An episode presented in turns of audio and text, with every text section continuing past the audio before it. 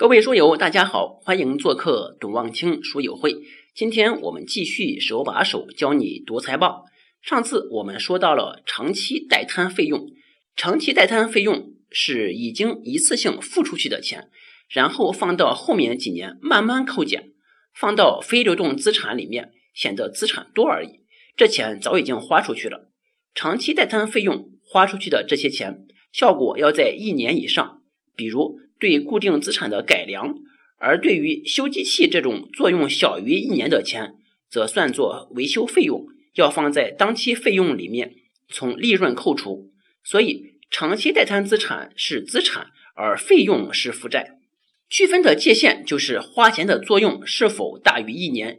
有些企业喜欢把广告费和研发费硬塞到长期代摊费用里面，要谨防这种情况。下面我们看递延所得税。递延所得税说白了就是企业算的所得税和税务局算的不一样。比如企业算我今年要缴税一百块，税务局算出来要缴九十块，一定是按税务局算的交税。我多算的十块钱就认为是税务局免费借给我用的，就进入了我的递延所得税负债里面。而假如企业算要交一百块，税务局说交一百一十块，那么多交的这十块钱就是递延所得税资产，下一年就不用交这十块钱了。在利润表当中有企业的所得税费用，现在我国企业大部分的所得税费是百分之二十五，你可以用企业所交的所得税费除以百分之二十五，就是税务局认为的该企业今年的利润。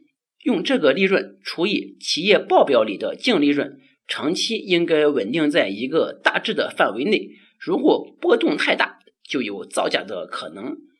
我们用了三节时间讲完了与生产相关的资产，我们可以看出很多资产都有可调节和操作的可能。所以市净率的可靠性又有多少呢？还是那句话，财报是用来排除企业的。下次我们开始学习投资性资产，不管是我们个人还是企业，投资永远都是绕不开的话题。企业的投资性资产有哪些？我们下次一一为您揭晓。欢迎大家在知识星球找董望清书友会，我们可以进一步讨论有关财经和读书的话题，也可以拿到我们所讲述内容的语音和文字稿，方便大家下载收听和收看。